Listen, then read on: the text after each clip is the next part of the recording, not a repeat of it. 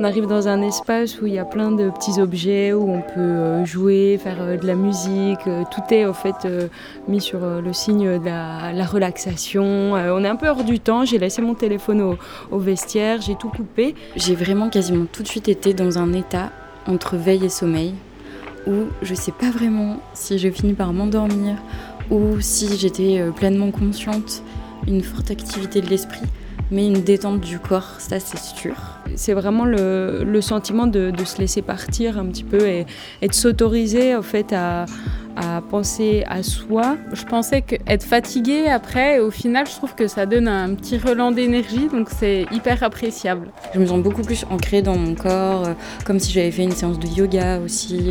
Et, là, pour le coup, beaucoup plus consciente, beaucoup plus alerte. Je laissais un petit peu l'esprit divaguer, donc ça allait parfois à des souvenirs, parfois non. Euh, parfois, je prenais pleinement conscience de là où j'étais. Il y a des moments où j'aimais bien m'étirer, un petit peu voir les sensations que ça donnait au niveau des muscles. Et puis, il y a des moments où l'esprit divague complètement et part, euh, par ailleurs. C'est difficile à expliquer il y a des moments ça divague, des moments de pleine conscience de se dire je suis là, je profite, c'est agréable, ces sensations, euh, c'est surprenant. J'avais déjà entendu parler des caissons d'isolation sensorielle. Ces sortes de cocons où on flotte dans de l'eau très salée, isolé de tout bruit, de toute odeur, de tout point de pression, seul avec soi-même.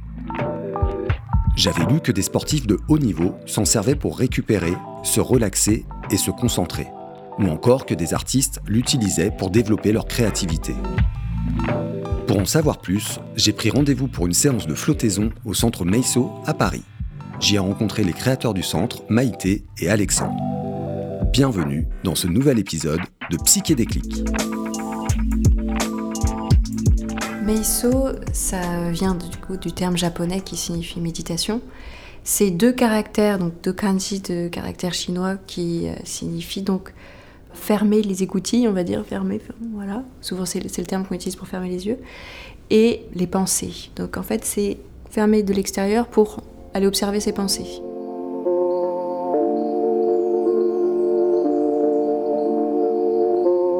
Quand je l'ai rencontré, Alexandre, il m'a parlé de Meiso. Il a tout le temps plein d'idées dans la tête, Alexandre, mais il avait ce dossier de créer un espace et moi, à ce moment-là, je m'intéressais énormément aux états de conscience modifiés pour le soin. J'avais eu, euh, quand j'avais eu 20 ans, des problèmes de santé et j'avais dû prendre des traitements à base de corticoïdes qui m'ont créé des modifications dans ma chimie cérébrale et qui m'ont créé des, modifications d'état euh, où j'ai pu découvrir euh, une vraie dépression ou une vraie manie aussi, ce qu'ils appellent les psychiatres de manie, une espèce d'état d'extase.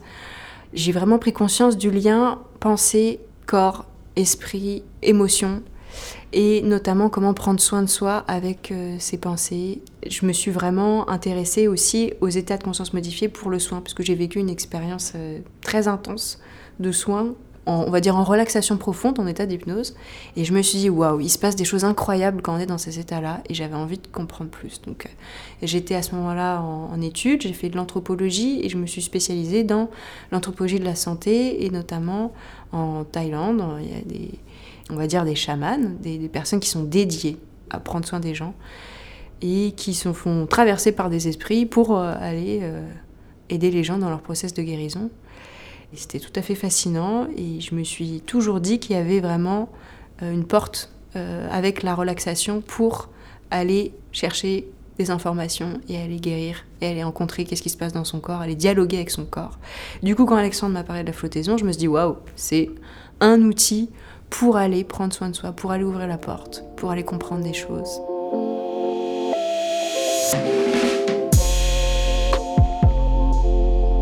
J'étais designer en études et j'étais en résidence au CEA à Grenoble, euh, en, travailler avec des chercheurs sur des capteurs d'activité cérébrale. Et du coup, je m'étais intéressé à comment ces technologies pouvaient aider à atteindre des états de conscience modifiés, euh, plus simples que faire 20 ans de monastère zen. Et du coup, c'est là que j'en suis venu à explorer euh, le cerveau et ces technos et de voir ce qui avait été fait par le passé, les questions de flottaison en isolation sensorielle. Bah, on s'est rendu compte que ouais, c'était une porte euh, d'accès à ces états, euh, à ces, mondes de rêve, un accès à son subconscient, enfin, qui s'exprime à travers des images, des pensées.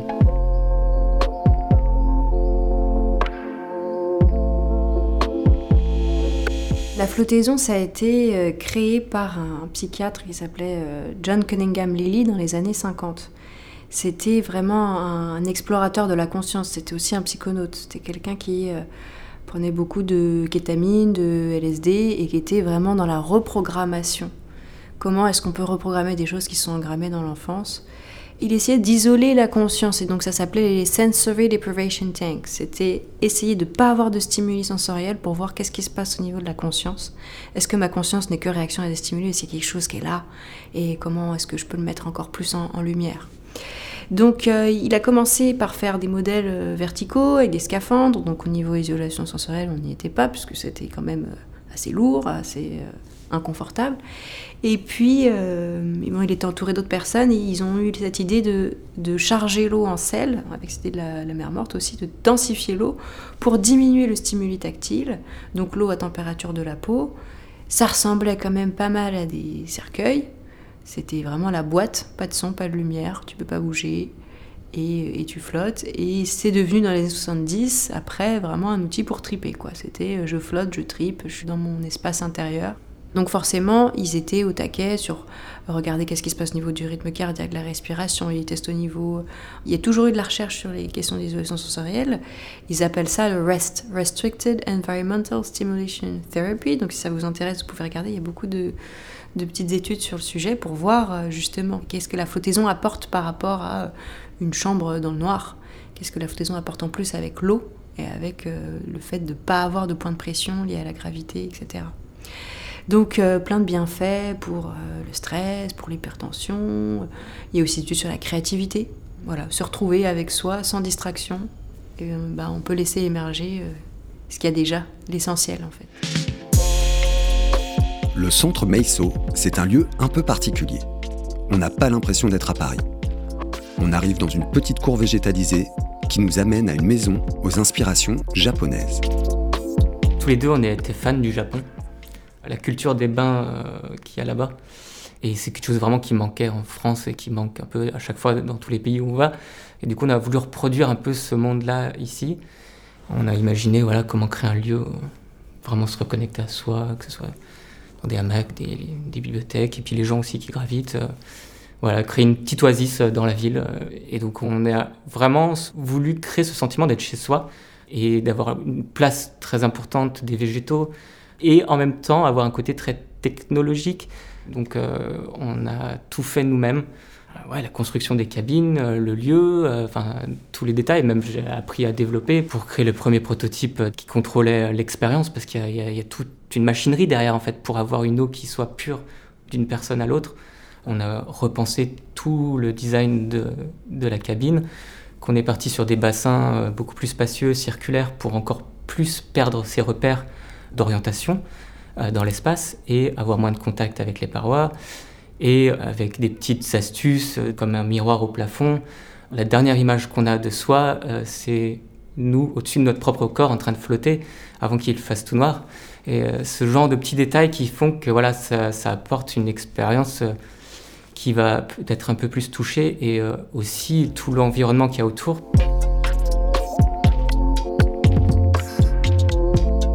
vraiment un lieu très personnel. On a mis nos goûts perso, on a mis nos objets, on a mis nos livres. C'est un peu la maison pour nous et pour les personnes qui sont accueillies, qui sont waouh, c'est pas aseptisé euh, tout euh, comme dans un spa, etc. C'est chez quelqu'un qui se pose des questions, c'est chez quelqu'un qui va lire tel bouquin, c'est chez quelqu'un avec qui on peut discuter. Et, euh, et c'est aussi chez moi, parce que je peux prendre tout mon temps. Je peux rester aussi longtemps que je veux. Une séance de flottaison, on arrive, donc on se déchausse, c'est un maître flotteur qui va nous raconter d'où vient la flottaison, qu'est-ce qu'on peut faire pendant qu'on flotte, qui va nous donner des petites indications pratiques. ensuite, on arrive dans sa cabine, on est tout seul dans sa cabine, on se déshabille, on prend une douche, donc tout est intégré hein, directement dans l'espace qui est insonorisé, et on rentre dans l'eau, on s'allonge, on a de la musique et de la lumière au début, puis après on peut garder la lumière, la musique va finir par s'éteindre. On peut aussi avoir un petit programme audio si on souhaite méditer ou si on souhaite un petit peu explorer à l'intérieur. Je flotte dans une eau chauffée à température du corps, comme en apesanteur. Seule la bouche, le nez et les yeux sont hors de l'eau. Je me laisse guider par la voix du programme audio et je me concentre sur mes sensations.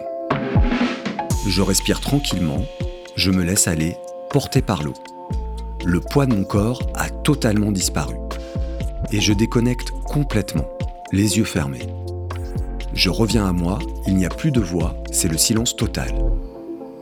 J'ai perdu tous mes repères, je n'ai plus de notion ni de l'espace, ni du temps. On flotte, ça dure une heure, et à la fin on est réveillé par une, lumière ou euh, une voix, et on, ressort, on prend une douche, on se rhabille, on sort de la cabine, on sèche les cheveux dans le petit coin où il y a des sèche-cheveux, des produits hydratants, et puis après on a les salons à disposition, on peut discuter avec les autres personnes qui ont flotté, on peut prendre un petit temps pour soi écrire, on peut rien faire aussi, et puis retrouver justement tous ces, tous ces sens.